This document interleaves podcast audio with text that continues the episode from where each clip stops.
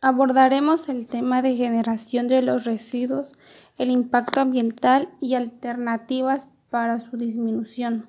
El artículo 28 de la Ley General de la Prevención y Gestión Integral de los Residuos establece que los grandes generadores de residuos sólidos están obligados a formular y ejecutar planes de manejo.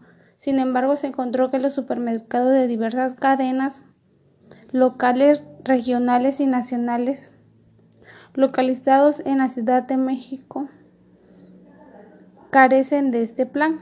Se adecuó la norma oficial mexicana SECOFI para realizar la caracterización en tres supermercados. Se observó que los residuos que se generan en mayor cantidad en los tres supermercados son el cartón y los residuos orgánicos.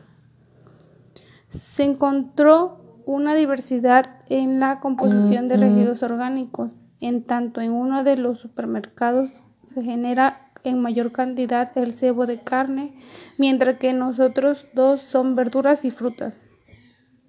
Los residuos orgánicos entre los supermercados representan aproximadamente 23% del total de basura generada.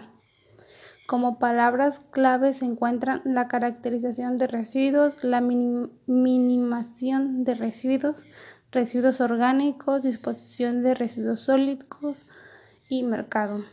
El consumismo provoca una acelerada contaminación apresurada por la irracionalidad, la carencia de sensibilidad o ignorancia en las consecuencias de las acciones y por el irresponsable estilo de vida que construye el abuso de los recursos naturales.